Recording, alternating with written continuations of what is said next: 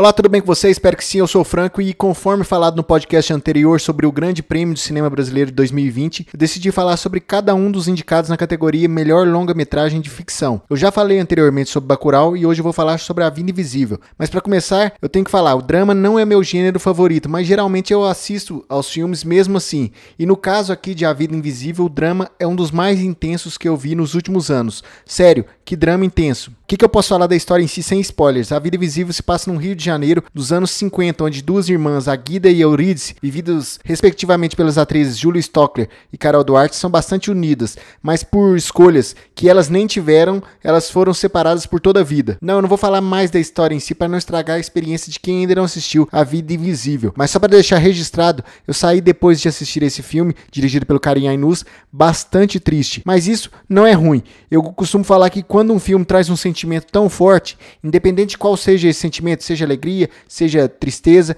é, significa que o filme funcionou. E sem dúvida, o drama aqui nesse filme funciona. A todo momento eu tentava imaginar como seria viver a vida de, dessas personagens principais, as irmãs Guida e Eurídice. Cada uma das irmãs, elas sofriam e iam vivendo mesmo assim, e sofrendo, e sofriam problemas distintos, em momentos distintos, mas a todo momento, o mesmo separadas, o filme mostrava a ligação entre essas irmãs. O forte em A Vida Invisível é, sem dúvida nenhuma, o elenco. Aqui, cada ator e atriz entrega o necessário ao personagem, sem forçar nada. E por falar em elenco, os momentos finais do filme com a Fernanda Montenegro como Eurídice são fantásticos. Em um minuto de cena, Fernanda Montenegro mostra por que é essa lenda viva do nosso cinema. Sério, um minuto. Ela pega algo em cena, olha, e o olhar que ela faz é tão intenso que é de arrepiar. Mas não é só a Fernanda Montenegro. Como eu disse, todo o elenco de A Vida Invisível é fantástico. A única coisa que eu mudaria em A Vida Invisível seria a duração. O longa poderia ser um pouco menor. As mais de duas horas poderia ser reduzido facilmente, mas isso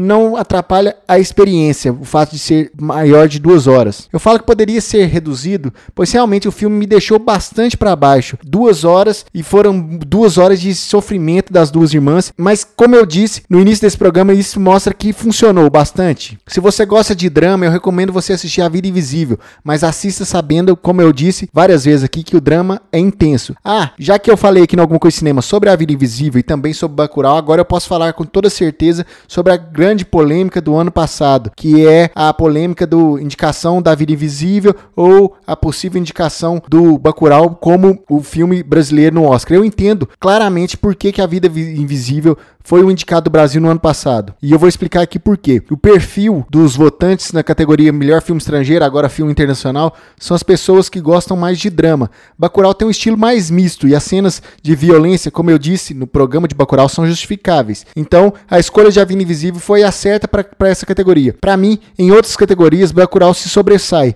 Ambos são excelentes e vai ser interessante ver essa disputa novamente agora no Grande Prêmio de Cinema Brasileiro. Inclusive, Bacurau tem 15 indicações, seguido por A Vida Invisível com 14. A diferença de uma indicação só. Isso mostra a qualidade das duas obras, a qualidade do nosso cinema nacional. Mas é muito cedo para me dar o veredito qual filme deve ganhar essa categoria. Eu ainda tenho mais alguns filmes para assistir e comentar aqui no Alguma Coisa Cinema. Então, nos vemos a qualquer momento aqui no Alguma Coisa Cinema. Se você gostou desse programa, avalie Alguma Coisa Cinema no seu agregador de podcast, indique o programa para os seus amigos. E se quiser deixar uma sugestão ou comentário nas nossas redes sociais, fique à vontade. As redes sociais ficam sempre no nosso podcast, no feed aqui e também no nosso site, o algumacoisinema.com. Então é isso, um abraço, até a próxima e fui!